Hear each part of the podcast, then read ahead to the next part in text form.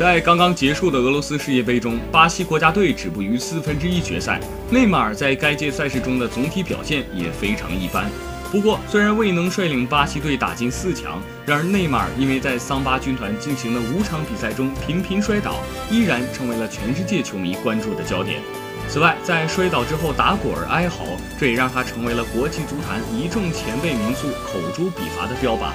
不过现在看来，内马尔显然根本不在乎外界对于自己的批评。近日，他在个人社交账号上发布了一段视频，画面中内马尔站在一群孩子中间，他大声喊道：“大家一起跟我说，这是犯规，犯规！”很明显，内马尔是在以这样的一种方式回应外界对于他一碰就倒、一倒就打滚、一打滚就哀嚎惨叫的指责。